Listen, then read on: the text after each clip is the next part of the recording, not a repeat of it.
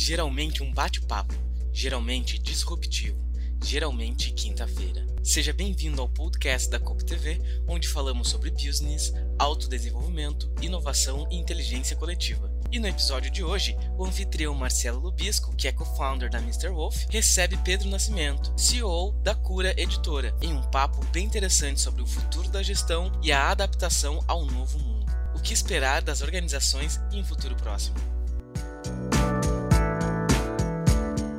Uh, geralmente quinta-feira, somos a COP TV, nós já estamos aqui com o Pedro Nascimento, né, com a Aline também, que faz a nossa legenda em Libras.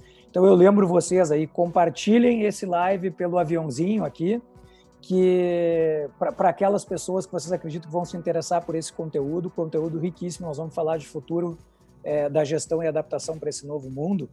É, eu vou sem mais, né? Já são aí, já, já são decorridos oito minutos das oito horas da noite.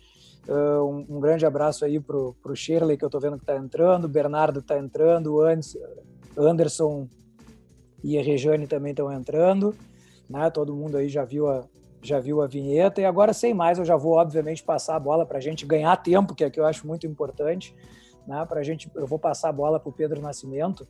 Uh, para ele se apresentar, não sou eu, o, o, Pedro Nascimento tem tanto, um currículo tão extenso, que não sou eu que vou me arriscar aqui a falar todo aquele currículo, Pedrão, tá? E eu vou passar a bola para ti, mas eu já vou passar com uma provocação, então, né? Uh, futuro da gestão e adaptação ao novo mundo. Nós vamos falar, eu sei disso bastante sobre empresas autogeridas e autogestão. Eu queria que tu te apresentasse, mas que tu já te apresentasse por que o Pedro acha que foi convidado para falar nesse assunto, né? Então assim, por que o Pedro é a pessoa para estar tá aqui hoje no geralmente quinta-feira na Pop TV falando sobre futuro da gestão, adaptação ao novo mundo, empresas autogeridas. Boa noite, Pedro. Que honra estar aqui falando contigo, cara. Super boa noite, Marcelo. Prazer enorme estar aqui. É, eu estava super empolgado, né? Depois que recebi o convite, o Álvaro, né, me convidou para esse papo, falou que você até falei, cara, é, é, o, minha única preocupação é a uma hora, né? Porque essa conversa, sem dúvida nenhuma, poderia durar muitas e muitas horas. É, é a gente deve, a gente sabe disso até pela, pela última conversa que tivemos.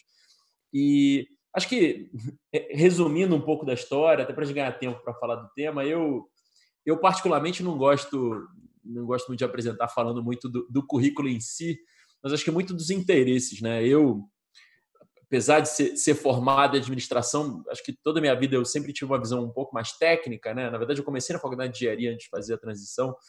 Eu sempre gostei muito de programação, de planilha, esse tipo de coisa. Uma visão talvez um pouco mais de número do que de gente. É, e, e eu, eu, comecei a ter uma experiência profissional ainda na faculdade, porque na época, enfim, eu entrei num negócio chamado Empresa Júnior. Fiquei bastante tempo, enfim, não, vou entrar muito no mérito, mas. E nesse negócio de Júnior eu tive a minha primeira experiência profissional.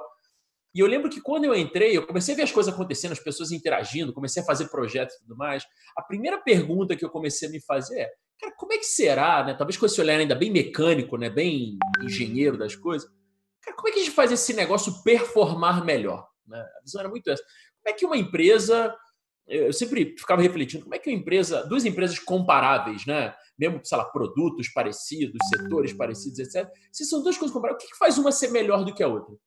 Eu lembro que eu fiquei encucado com esse negócio, né? E como eu tinha a empresa Júnior na época como um bom laboratório, eu falei, cara, eu quero, eu quero estudar isso a fundo. E eu quero tentar aplicar isso na realidade, né? Eu sempre sempre me preocupei muito, sempre gostei muito de estudar e sempre me preocupei em tentar aplicar na prática tudo para ver se funcionava, né? O livro é super interessante, um dos meus, meu, meu hobby é ler, mas o livro por si só não, não me, né, não, era o suficiente. E eu comecei a estudar sobre gestão, sobre técnicas, etc, e tentar entender isso. E até vi que tinha coisas que funcionavam, né? Tinha metodologias, tinha técnicas de gestão que funcionavam. Mas acho que depois de um tempo lidando com as pessoas nessa primeira experiência profissional e depois liderando, né? Eu, eu liderei essa empresa júnior, enfim, depois é, liderei em nível na, é, estadual e nacional esse movimento.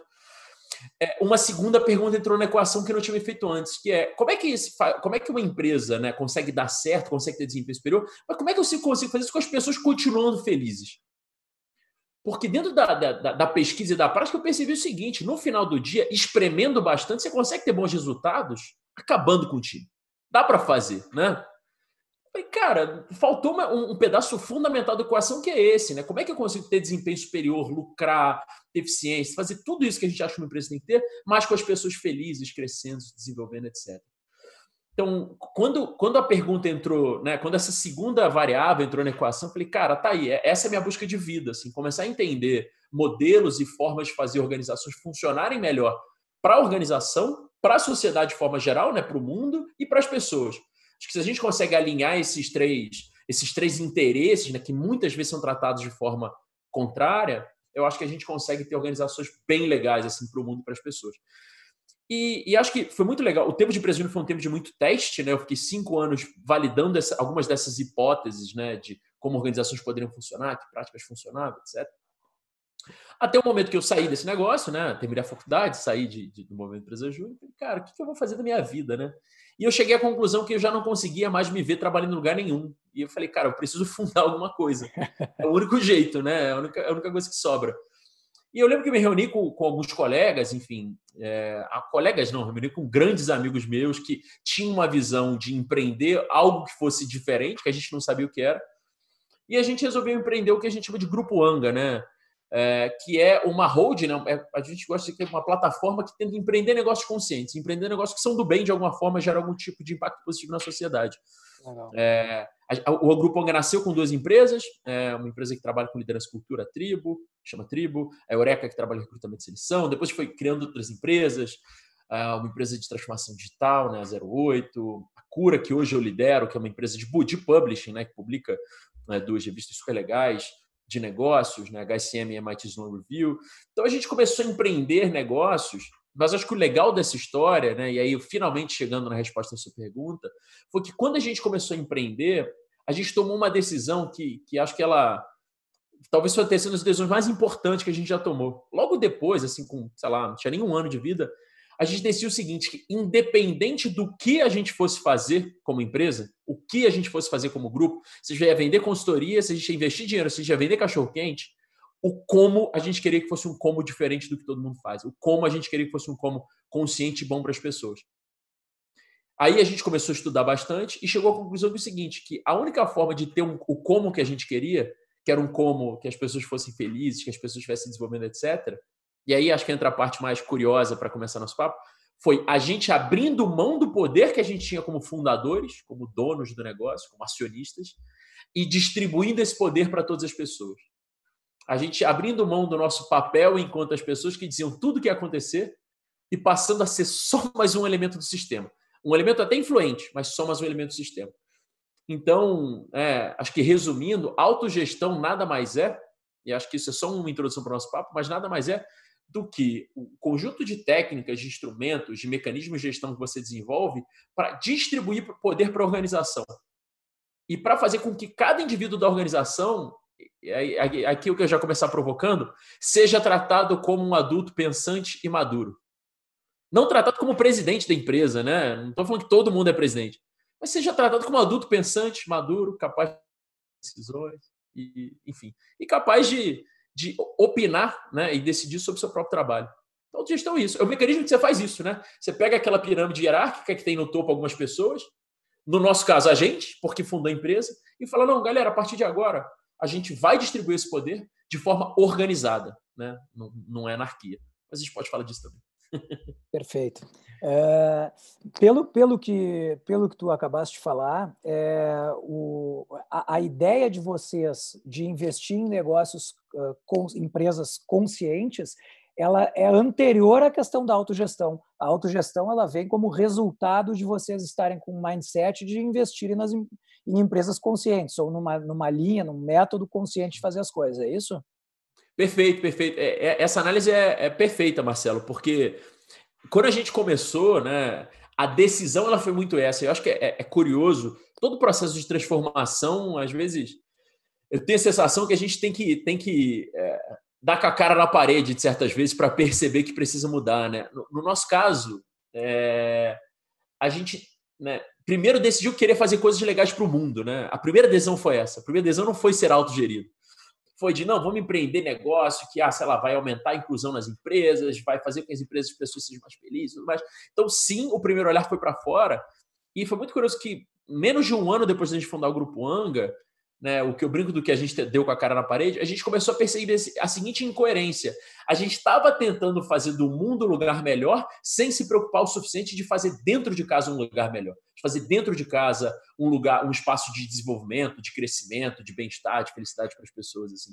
Então, eu diria que a, a, adotar a autogestão como modelo, e acho que tem N modelos de gestão interessantes que, né, que uma empresa poderia adotar, mas adotar uma filosofia, né, acho que eu não vou nem falar do modelo, adotar uma filosofia de gestão mais humanista, de certa forma, foi, foi natural porque foi a nossa forma de ser coerente, né, de falar, cara, não, querer mudar o mundo, né, querer fazer com que as outras empresas sejam melhores. Se na minha né, as pessoas não são não têm a oportunidade de crescer, se desenvolver, serem felizes, parecia muito incoerente, assim, né? Acho que quando começou a doer, falou, cara, vamos estudar.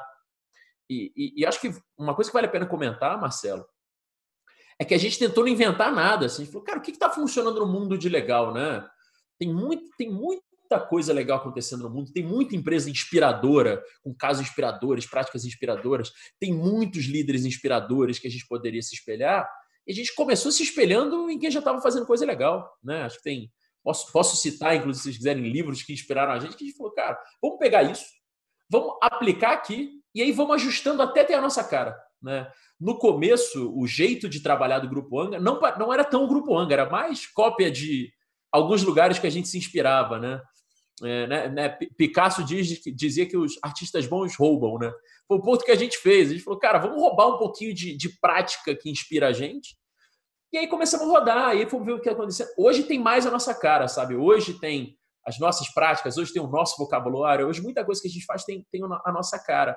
Mas no começo a gente começou a copiar coisas que, que inspiravam a gente de alguma forma, sabe? Aqueles livros que a gente falava, cara, pô, quero fazer isso aqui, sabe? Eu ia justamente perguntar isso. É, é é, eu sei porque a gente já conversou e eu te conheço também uh, há algum tempo, apesar de nos falarmos bem menos que deveríamos, né? É, é mas uh, eu sei que, por exemplo, reinventando as organizações do, do Frederic Laloux também ele é muito importante nesse processo para vocês, né? Eu queria que tu falasse um pouquinho desse livro, como já que a gente, já que muitos livros inspiraram vocês, desse em especial, é, porque me parece que esse uh, desempenha certo papel na, nessa transformação que vocês fizeram, ou nessa criação né, que vocês fizeram. Perfeito. É, isso, essa pergunta é interessante também, Marcelo, até porque acho que o, o, reinventando ele explica muito do título desse, dessa nossa conversa, né, de adaptação ao novo mundo, de certa forma. É, eu é, acho que desde há, pelo menos 10 anos, né, venho estudando técnicas de gestão e práticas de gestão, acho que como, como interesse de vida, né? Eu sinto que, que meu propósito no mundo tem a ver com fazer organizações sejam, serem melhores para o mundo e para as pessoas, né? Eu, eu resumiria dessa forma. E acho que várias coisas que a gente leu, né, que a gente se inspirou, foram importantes ao longo desse processo, mas o Reinventando, é, eu acho que ele foi talvez o mais, o mais é, inspirador e o mais e teve a influência mais forte na gente. Vale destacar que eu juntei meus sócios e falei: a gente tem que parar de mandar nisso aqui. Depois de ler o Reinventando, foi o Reinventando que me inspirou. Falou: ó, tem, que, tem um pedido para fazer para vocês, vamos mandar menos? Né? Foi até uma reação meio: como assim? O que você quer dizer com isso? Mas porque não é inventando, é, é, né? Acho que, primeiro, recomendo super a leitura para todo mundo, mas uma coisa que me inspira muito na fala do Lalu é não, né, Frederic Lalu, o autor do livro, é não, não olhar para as organizações num vácuo, né? Ele não olha para a organização, autogestão é melhor ou pior, organização meritocrática é melhor ou pior. Ele não faz nada disso. Ele, em vez de olhar para as organizações no vácuo, ele olha para as organizações num contexto histórico. E ele fala, cara, lá atrás, quando a gente era, né, ainda não tinha civilização de fato, quando eram os tribos nômades andando por aí, tentando sobreviver, cara, o modelo de alguém manda com um porrete maior, os outros obedecem, no modelo violento que eles chamam, pô, funcionava super bem, era o que a gente precisava ter. Quando a gente começou lá, começou a era agrária, a gente começou a criar cidades, etc. E a gente precisou ter um modelo de organização para que organizações ficassem grandes, né? tipo uma igreja, um exército, são os exemplos que ele usa. A gente criou lá separação do trabalho, processo, procedimento, etc. E assim, fez muito sentido, né? Não, não, não é um erro falar que a organização burocrática é errada. Não, cara, sem ela a gente não chegava onde a gente chegou. E aí depois, pô, competição, revolução industrial, etc. A gente precisava criar mecanismos para inovar mais, porque a competição aumentou. E aí a gente começou a inventar inovação, meritocracia, tem vários elementos, avaliação de desempenho, vários elementos que para aquele contexto era super importante. Novamente, sem isso, a gente não tinha evoluído é, como espécie. Então, ele vai fazendo esse panorama, e, e, o que eu acho mais interessante do Lalu é que o, o, penúltimo panorama que ele mostra é muito do que a gente enxerga como, como o estado da arte, que é o que ele chama da empresa verde. Né? Fala, cara, é uma empresa que trata todo mundo como família, uma empresa que empodera as pessoas, é uma empresa que tem uma cultura forte, que prioriza engajamento, que se relaciona com os stakeholders, né, com as partes interessadas, se relaciona com a comunidade, com a sociedade, etc. Que não eu... é autogestão ainda, né? que não é autogestão. E eu lembro que quando eu li isso, eu falei, nossa, é isso que eu acredito. Tudo que eu tô lendo, tudo que eu lendo, tô lendo me levou para isso. Nossa, capitalismo consciente e tudo mais, inclusive, que é um movimento que eu sou super, super ativista. E, cara, é isso. Então, é, é, né, não tinha chegado nem perto do final do livro ainda. E, cara, que legal que ele está falando que esse modelo é interessante, que esse modelo funciona. Mas aí acho que dentro desse olhar dele, que é muito legal, de colocar as coisas num panorama histórico, nunca falar que algo é bom e algo ruim, e sim colocar no panorama histórico, ele mostra o seguinte, né, que esse tipo de organização que é tradicional, porém se preocupa com as pessoas, e acho que a gente tem N exemplos disso no mundo, é, ela é muito positiva para um momento de mundo que a gente vive, um momento de mundo que está tá mais preocupado com o impacto ambiental, um momento de mundo que está mais preocupado com questões sociais. Acho que um momento de mundo né, que está tá bem relacionado a isso, esse tipo de organização funciona bem. Mas o que, o, a, a, o, o que ele fala que instigou a gente foi tem um próximo nível, né, que é o que ele chama do tio. E o que é interessante do, do que ele fala de tem um próximo nível, que para mim é, é brilhante, é um mundo onde a complexidade é grande demais para a gente ser bom em otimizar o que a gente já sabe. E, e, aí eu vou repetir: ser bom em otimizar o que a gente já sabe é como a gente aprendeu a montar empresa, né? eu tenho que criar um processo que vai rodar 350 vezes. Em... Cada vez melhor do que os meus concorrentes ou do que no passado rodava, né? Exatamente. É, a gente aprendeu a otimizar coisas que já existem. E o que o Lalu fala é: no mundo onde não dá para saber exatamente o que está acontecendo ou o que vai acontecer daqui para frente, existem modelos de organização que, em vez de estarem pautados em repetir bem o que a gente sempre fez, estão pautados em se adaptar ao contexto que muda. E se adaptar, adaptar como você se organiza, adaptar processo, adaptar muita coisa. E ele fala o seguinte: para esse tipo de organização, você tem algumas premissas que são importantes. Uma delas é você precisa garantir que as pessoas da organização, cada uma delas, tem poder para causar mudanças significativas. Ele não fala exatamente com esses termos, é, esse é um pouco da minha leitura, mas se cada pessoa tem poder para causar mudanças significativas, você consegue se adaptar mais rápido. E, e é curioso olhar para isso, porque para para pensar, não parece meio absurdo, né? Eu lembro que às vezes eu sentado lá como, como um dos fundadores do Grupo Onga, antes da gente fazer essa transição, pensava, cara, depender de mim para tomar todas as decisões que vão fazer a gente ser melhor, eu, eu não sei o que, que é pior. Eu não sei se é pior para a empresa ou para mim, porque eu particularmente achava achava que era quase que um absurdo eu ter que saber tudo, né? Porque o líder da organização hierárquica, ele, ele tem que saber tudo, ele tem que perceber tudo, ele tem que tomar todas as decisões. Né? A, aumenta a responsabilidade e diminui a velocidade, né? Exato, é, exato. Até, até queria fazer um, um, o Solon aqui, é, diretor executivo da Scred Pioneira, está fazendo um comentário interessante. As, as, empresas verdes remetem à gestão por propósito. As organizações TIL, uh, uh, sobem o degrau porque elas chegam na, na, no processo de autogestão. Né? Então, a, a, a, só a, orientação por propósito, que já é tão bem vista, bom, existe um próximo nível, e aí o Pedro Nascimento e seus grandes amigos aí que fundaram o, o grupo Anga dizem, bom, se existe um próximo nível, nós queremos estar nesse próximo nível, nós queremos uh, ser. Deixa, deixa eu te fazer uma pergunta uh, nesse sentido.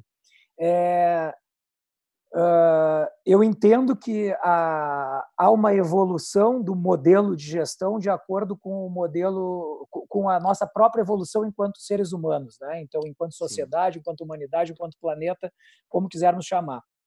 É, dá para a gente dizer que uh, considerando o espaço e o tempo totais desse processo, que são milhares e milhares de anos, exista uh, hoje preponderantemente um modelo uh, mundial ou um instituído padrão que de alguma forma contrapõe a autogestão, ou seja, a autogestão é um movimento e ela se opõe a alguma coisa, ou esse negócio que ele falou não existe melhor ou pior, é quente, na tua opinião? Como é que, na opinião do Pedro, como é que, como é que isso funciona?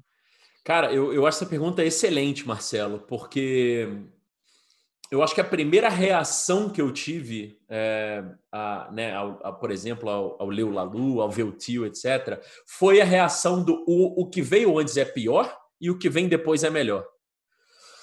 E eu acho que e é natural, porque a gente tem uma visão muito linear das coisas, né? O, o, o ser humano ele vê as coisas de forma muito linear, né? Do tipo, cara, se, se, o tio vem depois do verde, o tio é melhor do que o verde, ponto final, né?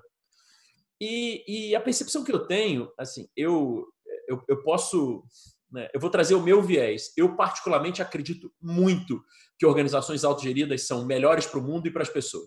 Esse é o meu viés, né? E eu seria, seria absurdo eu, eu, eu, eu né, não deixar isso muito claro.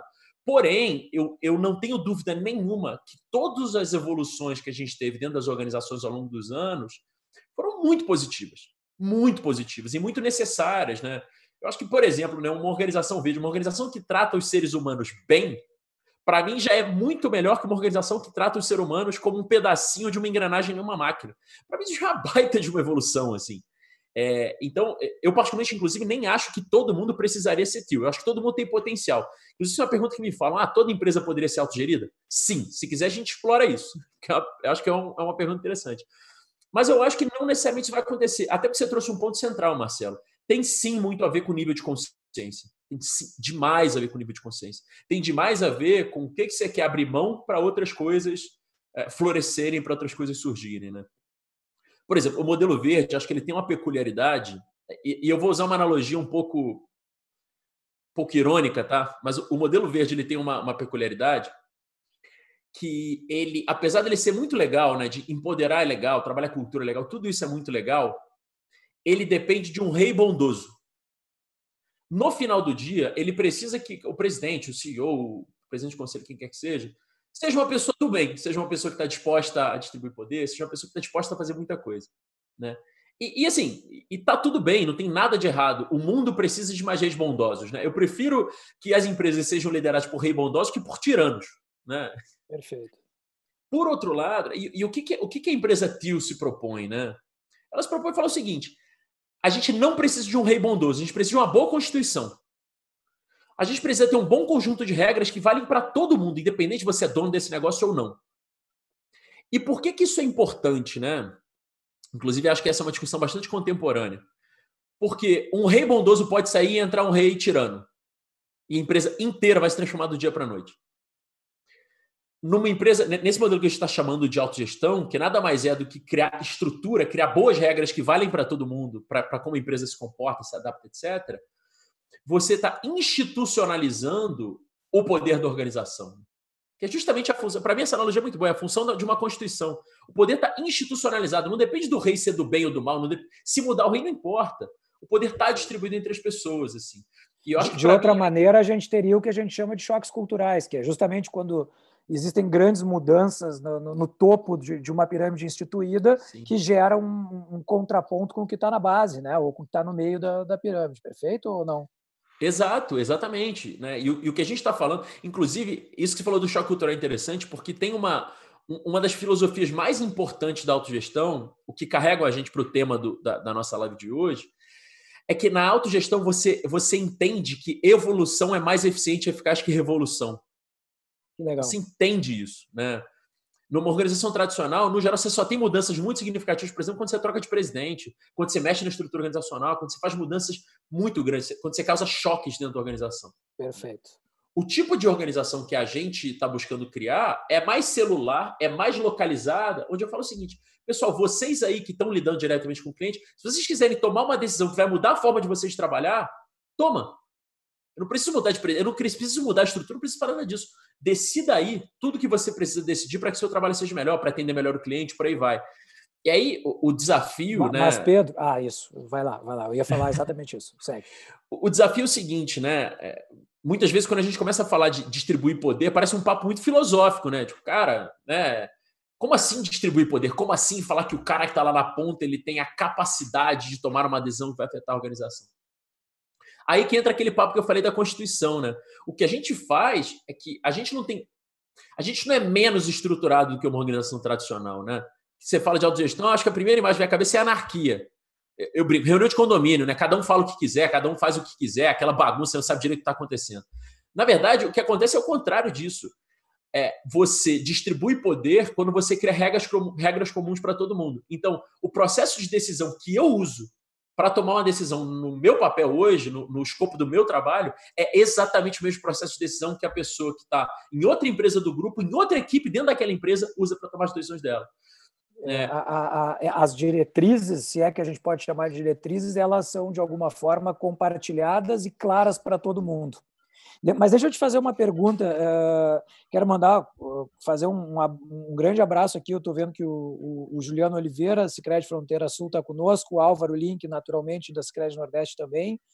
Uh, mandar um abraço para o André Leco, meu sócio, que está falando aqui também em autonomia e respeito, e eu acho que tem a ver com o que eu vou falar, o que eu vou te perguntar a seguir.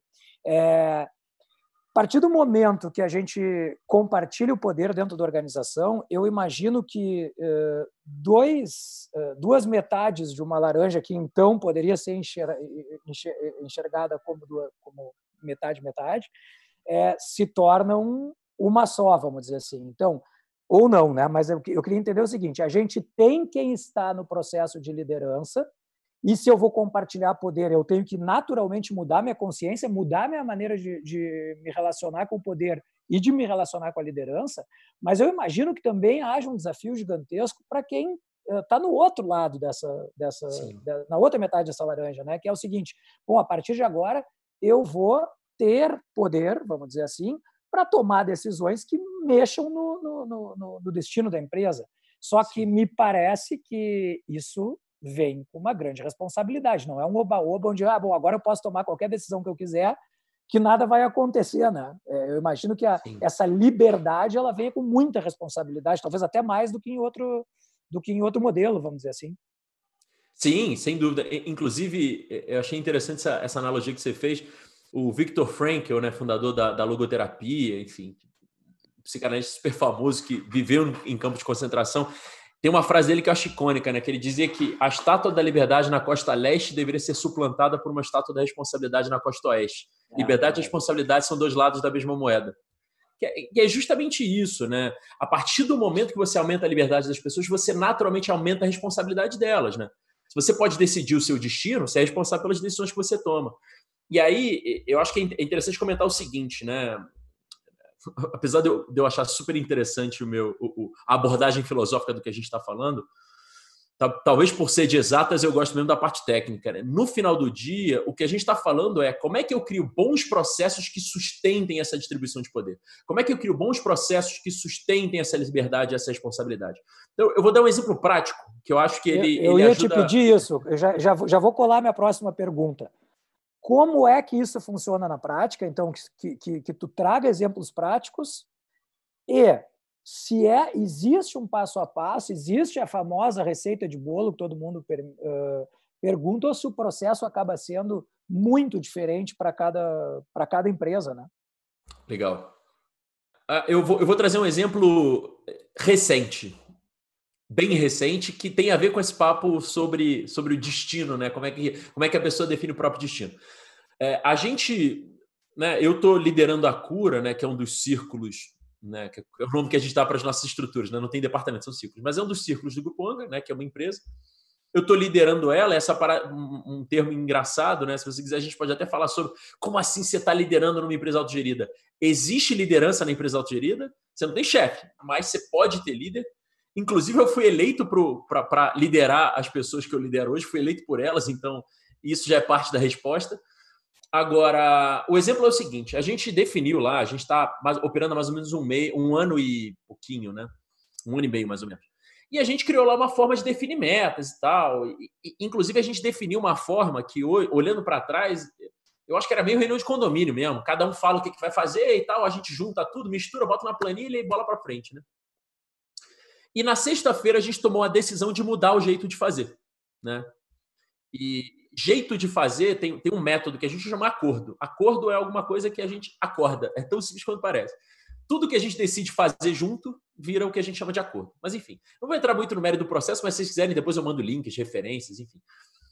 Mas a gente tem um acordo lá de como definir meta, e o acordo era meio que isso: a cada um levanta as suas e tal, e a cada trimestre a gente olha para isso.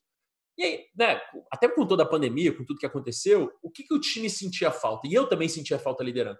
Mais direcionamento, menos o que, que eu quero fazer e mais, cara, tô meio perdido, me fala o que eu tenho que fazer. Né?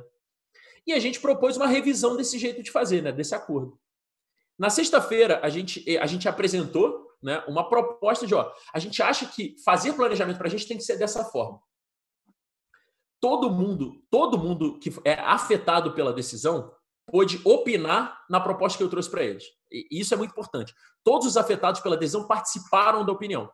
É quase como se todos os afetados por uma lei pudessem falar o que, que eles acham daquela lei. A lógica é muito parecida, né?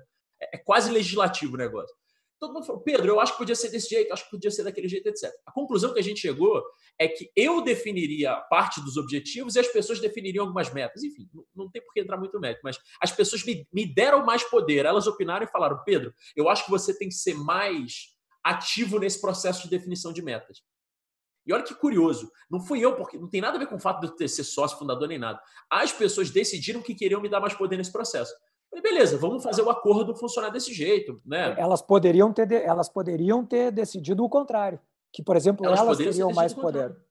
Poderiam ter decidido o contrário. E, não, e na verdade, isso é até um negócio interessante. A gente, isso ainda foi na revisão. Aí a gente entrou no processo de decisão. A gente usa um negócio chamado tomada de decisão por consentimento, que é um método que diz o seguinte: toda decisão nossa está tomada a menos que alguém tenha uma razão boa o suficiente para não fazer. É um processo de decisão contrário. Em vez de consenso, né? Todo mundo topou. Perfeito. Eu falei, ó, esse novo jeito de fazer, onde o Pedro é mais ativo no processo, alguém tem alguma razão pelo qual fazer isso vai ser ruim para gente? E, e, e, se alguém apresentar essas razões e, e, o todo não concordar com essas razões, não vale essa essa a, a decisão não muda. É isso? A, a, decisão, se tiver uma pessoa com uma boa razão para a gente não fazer, a gente não faz. Uma ah, pessoa. Perfeito. Mas a há gente... o consenso de que, é, ou, é, ou, ou há a confiança nela de que se ela acredita que é um, uma boa razão, ou as pessoas têm que consensar que as, que, que, uh, com o motivo? As pessoas têm que as... consensar em torno do motivo? Ah, não, as pessoas confiam, mas Confio. essa pessoa tem quase que uma cartilha de o que é um bom motivo. E o que, ah, é um bom perfeito. motivo? O que, é um bom motivo? Um bom motivo é o motivo que você fala: ó, se a gente fizer isso, vai ter esse impacto. Ou eu percebo que vai ter esse impacto. Ou alguém vai ter que trabalhar mais. Ou alguma coisa ruim vai acontecer. Não conta falar, cara, não gostei. Não claro, conta. Claro.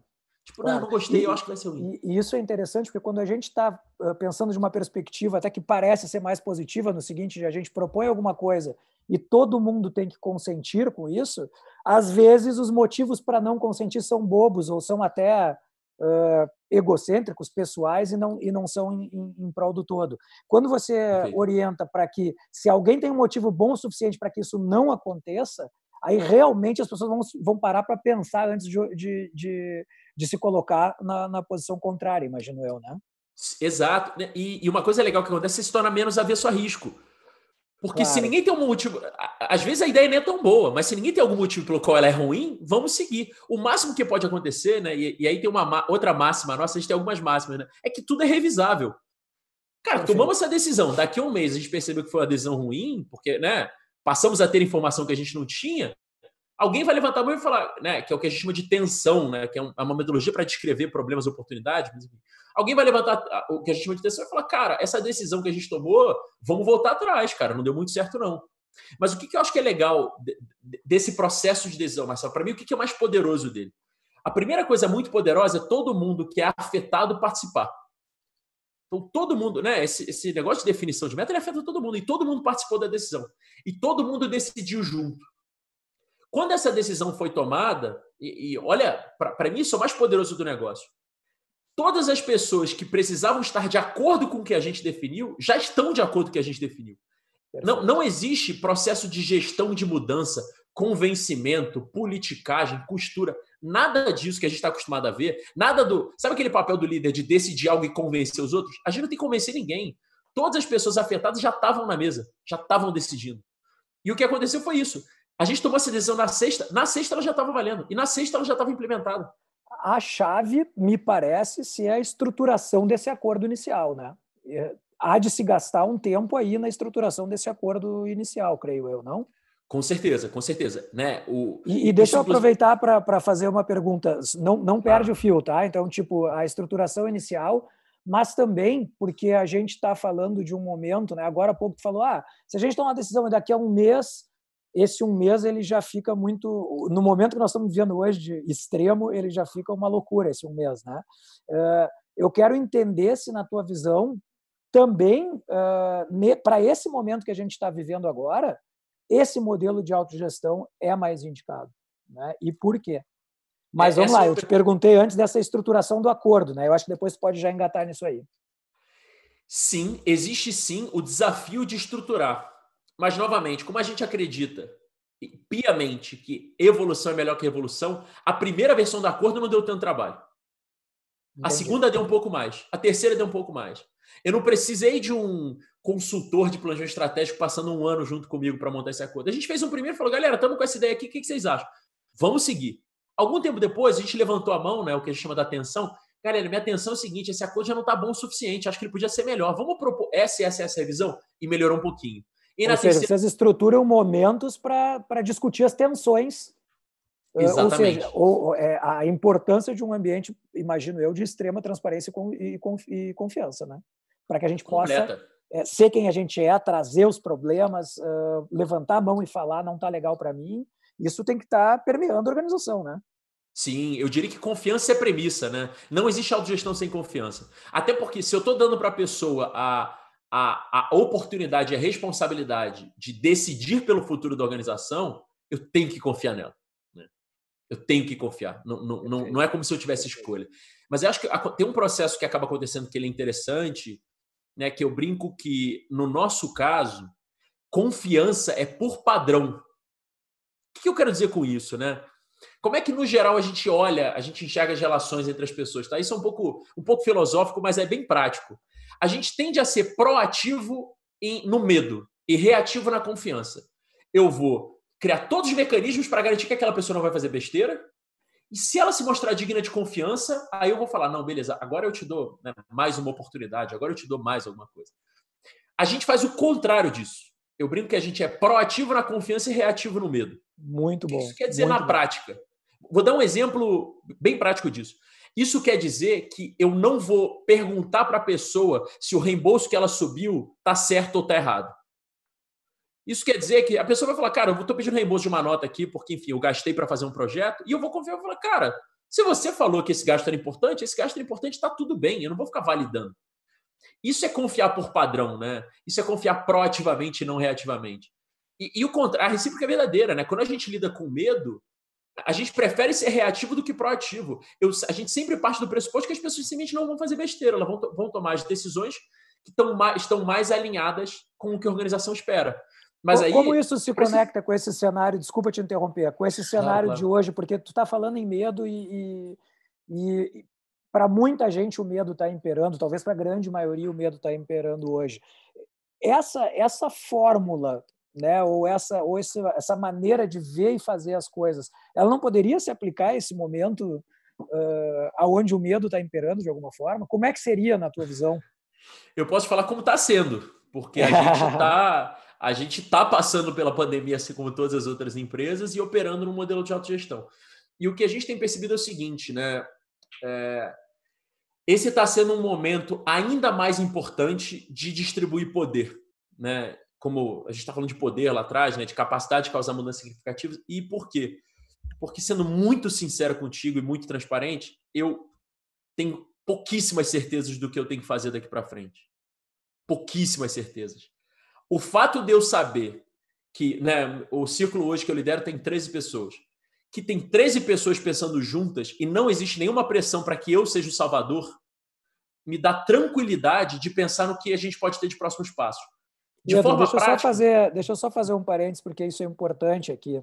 É, hum. Nós estamos falando com o Pedro, que está à frente da Cura Editora, que trabalha com o MIT, né, e trabalha com a HSM, duas revistas, ou seja, tu tem muito com duas publicações, desculpa, tu tem muito uh, contato com grandes pensadores de, uh, de vários modelos, ou, e, e, tu estás dizendo eu tenho muito pouca informação sobre o que fazer lá na frente, quer dizer, é para também para que todo mundo se sinta mais à vontade de, de saber que o momento é assim, né? Desculpa. É, né, não, obrigado, fico lisonjeado com, com a interrupção, mas Mas assim, acho que sendo muito prático, cara, seria muita arrogância da minha parte. Às vezes a gente, às vezes a gente na posição de liderança, a gente acaba sendo arrogante sem perceber. Seria muito arrogante da minha parte achar que eu tenho todas as perguntas, ou achar que eu tenho que ser aquele líder messias que vai salvar todo mundo. O que está acontecendo no Grupo hoje de forma prática é, sim, os líderes têm tido uma posição mais ativa em várias situações, especialmente no que envolve acolher. Eu estou acolhendo muito mais meu time, eu estou tendo muito mais horas da minha agenda por semana para conversar com meu time sobre como é que eles estão, como é que eles estão se sentindo, etc. Então, a, o papel de liderança ele se tornou sim mais ativo nesse processo, mas não em dar as respostas, muito mais em acolher. O que está acontecendo na prática é o seguinte: as pessoas estão percebendo. Galera, achei uma oportunidade. Vamos tentar? Vamos. O que, que você precisa? Ah, preciso do recurso tal, preciso juntar duas pessoas para testar um produto novo. Beleza, vamos montar o time aqui, vamos embora. Seguiu. Isso não passa por mim, sabe? Perfeito. Isso simplesmente acontece. Uh, contribui um pouquinho mais com isso no sentido de o papel do líder, né? O que, que passa a ser o papel do líder nessa, num, claro que num momento como esse, mas também na, na, na visão autogerida? Legal. Isso é interessante porque a gente tem uma tendência dentro das organizações de confundir, entre aspas, o líder com o gestor, né? É, a, no geral, a gente considera que a pessoa que está na posição de gestão acima é a pessoa que lidera. Mas se a gente começa a dividir as coisas, a gente percebe que qual é o papel do gestor? O papel do gestor, no final do dia, é operar alguns processos de gestão. Ele é o cara que toca reunião, ele é o cara que faz orçamento, ele é o cara que define meta, que dá feedback, que recruta, que demite, que promove, que paga salário, aumenta salário, diminui salário, por aí vai. Falando estruturalmente, né, o que a autogestão acaba fazendo é pegando todos esses processos que estavam na mão de uma pessoa, que novamente que se confundia com o líder, e falar, a partir de agora isso é distribuído entre todo mundo. Então não tem mais o fulano que contrata, o fulano que paga salário, o fulano que isso, o fulano que aquilo. Tem os acordos, né, que é o, jeito, o nome que a gente dá para isso, o acordo de como a gente contrata, de como a gente demite, de como a gente avalia desempenho. E a gente, porque, novamente, todos os afetados decidem, né? Curiosamente, né, as pessoas decidem qual jeito que elas vão ser avaliadas, né? E sim, as pessoas decidem o jeito que elas vão ser avaliadas e elas se avaliam mutuamente. Então, quando você distribui né, as, os processos de gestão, os mecanismos de gestão pelo time, o que, que sobra na mão do líder? E aí, sobra na mão do líder, em qualquer contexto, mas especialmente a autogestão, se é a pessoa que vai acolher, e para mim isso é um papel fundamental, é a pessoa, o que é acolher? Cara, é puxar para perto. É ouvir as pessoas, entender quais são os anseios delas, quais são as necessidades, o que elas precisam de ajuda e tudo mais. É a pessoa que vai direcionar, e quando eu falo direcionar, não é falar é para aqui que a gente vai e acabou. É trazer, e, é uma coisa que, querendo ou não, você acaba tendo, é trazer visão privilegiada. Né? Eu, eu hoje na, liderando a cura, eu tenho a oportunidade de conversar com todo mundo do meu time, então talvez eu tenha uma visão mais privilegiada do todo. Perfeito. Então, quando eu falo se, se você estiver aberto a isso, então o líder certamente vai ter que estar muito aberto a essa, a essa situação uh, empática, vamos dizer assim também, né? A gente falou, fala bastante Sim. empatia aqui toda quinta-feira. Cada quinta-feira se fala bastante. Geralmente, quinta-feira, vocês falam de empatia, né? Exato. E, e esse negócio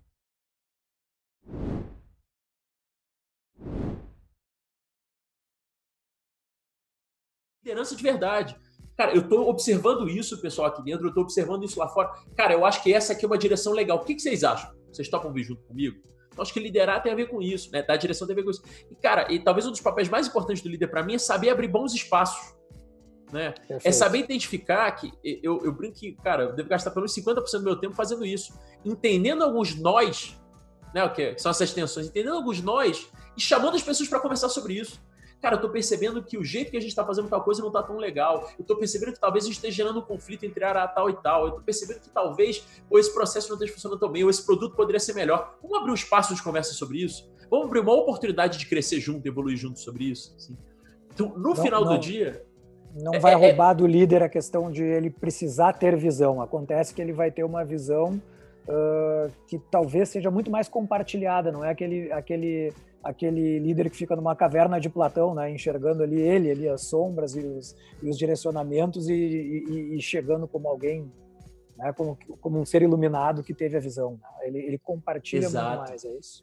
É, tem uma preocupação. Olha que, que curiosa essa preocupação, né? Que, vou falar uma preocupação que eu tenho e que, que acho que responde um pouco disso. A preocupação do líder tradicional é como é que eu tenho certeza que eu tenho todas as respostas e como é que eu tomo as melhores decisões, né? É um pouco de eu sou a antena do, do, da empresa, né? Eu percebo o que está acontecendo lá fora. eu processo isso e eu boto isso para fora sob a forma de uma decisão. Né? Assim, assim que a gente aprendeu que é um pouco o papel da liderança, quase como se o líder fosse a antena ali. O, o, a minha maior preocupação, olha que curioso, é garantir que as antenas de todo mundo estão funcionando. A minha maior preocupação não é ter perceber tudo que está acontecendo lá fora e ter todos, tomar todas as decisões. É garantir que todo mundo do meu time tem espaço, tem abertura para trazer o que, que eles estão percebendo, né? para trazer essas oportunidades, essas ameaças, essas preocupações que eles têm. Né? E aí, novamente, tem, tem processo para isso, mas enfim. É que eles estão percebendo isso e que a gente está conseguindo endereçar. Eu, uma das minhas preocupações é simplesmente garantir que, pô, o que, sei lá, a Adriana me falou que pode ser uma boa ideia, que a gente vai considerar isso e que a gente vai decidir junto o que a gente vai fazer com essa informação. Cara, essa, essa frase aí é, é eu sempre gosto de olhar para tudo que a gente está falando e, e, falar em residual, né? Então, assim, se tiver que ficar alguma coisa no final de uma hora de papo, é, um líder que, em vez de ele querer ser antena de captação das oportunidades, ele é aquela pessoa que se preocupa que todas as antenas, que todos sejam antenas, tenham espaço para ser antenas e possam captar uh, as oportunidades ou, né, uh, que, que para que a para que a organização possa seguir em frente. Genial, cara, muito bom.